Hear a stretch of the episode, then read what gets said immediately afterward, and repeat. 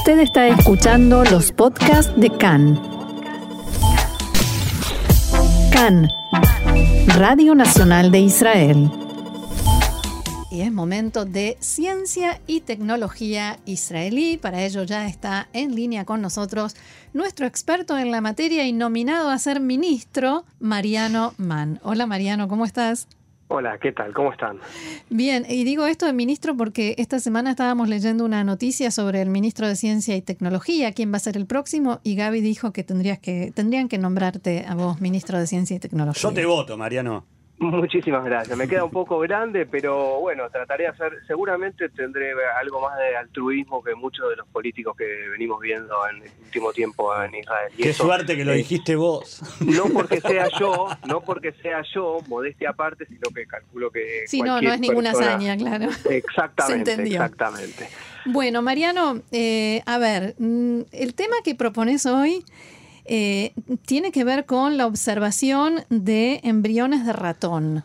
A ver, explícanos qué significa, para qué nos puede servir, de qué estamos hablando.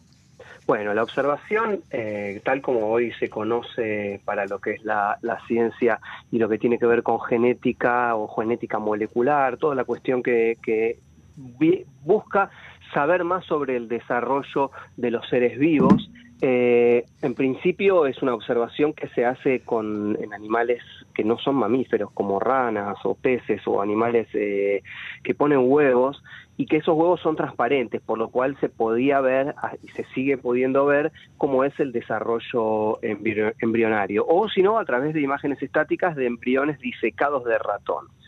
¿Qué significa esto? Que hasta el momento todo lo que tenía que ver con los mamíferos, es decir, con el ser humano como meta máxima, era muy difícil de comprender más allá de toda la, tecnología que hay de imagen que existe hoy en día, porque nadie está monitoreando permanentemente eh, a través de, eh, una tomografía computada. Y porque no se pueden disecar. Exactamente. Entonces, bueno, ¿qué ocurrió aquí? Cuando no, eh, el Instituto de Ciencias Weizmann de Rehoboth desarrolló un, novedoso y revolucionario método que permite observar las etapas de desarrollo embrionario, es decir, las primeras, cuando el crecimiento eh, del, embrión tiene su primera fase eh, celular y va desarrollándose. ¿Y cómo lo hicieron? Bueno, esto es eh, por fuera del útero, porque adentro del útero cualquiera lo logra, cualquiera que sea científico lo logra, pero fuera del útero es toda una revolución, porque tal como dicen desde el Batesman, es una, es una idea que viene rondando desde hace muchísimos años, casi un siglo, pero nunca se había tenido un éxito así rotundo y los embriones cuando se hacía este tipo de de proceso terminaban siendo anómalos, es decir, que no, no, era, no era fácil de, estudiarlo. Para esto, bueno, la paciencia ha sido una gran herramienta y la prueba y error, tal como ocurre en muchísimos procesos de la ciencia mundial. Eh, tardó siete años aquí el equipo del profesor Jacob Hanna, eh, en poder lograr que estos embriones pudieran crecer fuera del útero eh, y poder observarlos. Eh, la verdad que fue un, hallazgo increíble y que hoy va a tender a ser parte de nuevas investigaciones. Ahora, ¿en qué tipo de datos, qué tipo de información se parecen tanto a lo humano que nos pueden servir? Bueno, en general cuando se usan ratones es porque tienen un sistema eh, genético, una cadena de ADN similar, no quiere decir que, tienen, eh, que son iguales a nosotros, pero similar a nuestro código genético, es decir, en cómo se replica y en cómo se va, eh, se van uniendo las, las células y cómo se va generando ese embrión y luego, por supuesto, el ratón adulto.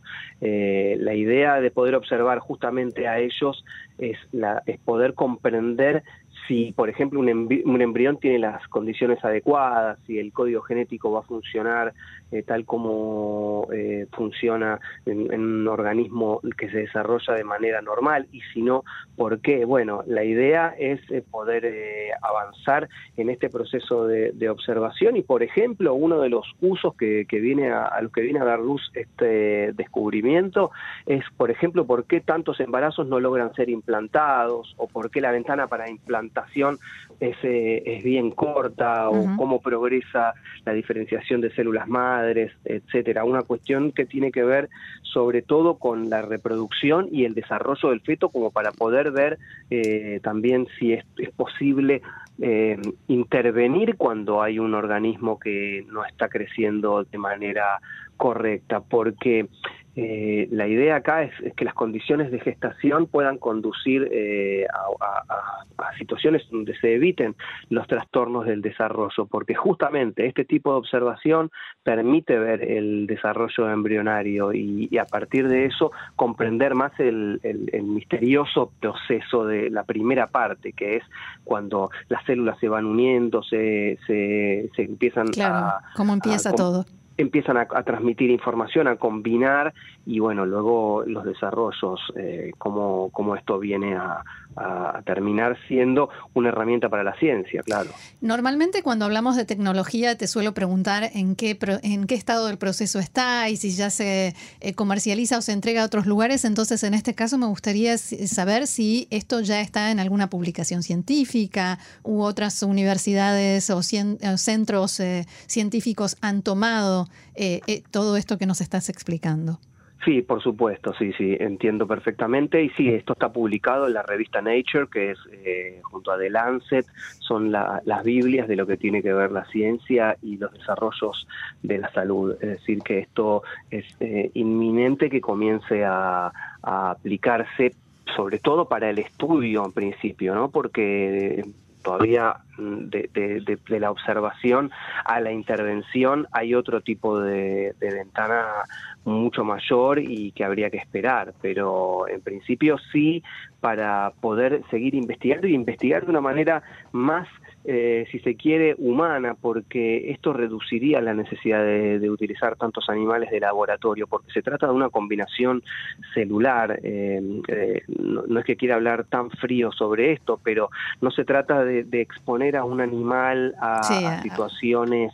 Inhumanas, de, ¿no? de, sufrimiento, que ya bastante esto ocurre. Por otro lado, si se lo, si se lo analiza desde el lado económico, esto podría ayudar a reducir el costo y acelerar el proceso de investigación ah, biológica del desarrollo. Entonces, ahí estaría la respuesta que, a, la, pregunta sobre cuándo comenzaría a aplicarse. Esto es inminente su aplicación porque realmente tiene unos beneficios enormes para el desarrollo de la ciencia. Muy bien, Mariano Mann, nuestro experto en ciencia y tecnología que nos trae siempre estos temas tan interesantes con información de Israel 21C en español. Muchísimas gracias y será hasta la semana que viene.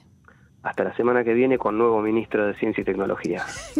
Muy bien, gracias. Shalom. Shalom.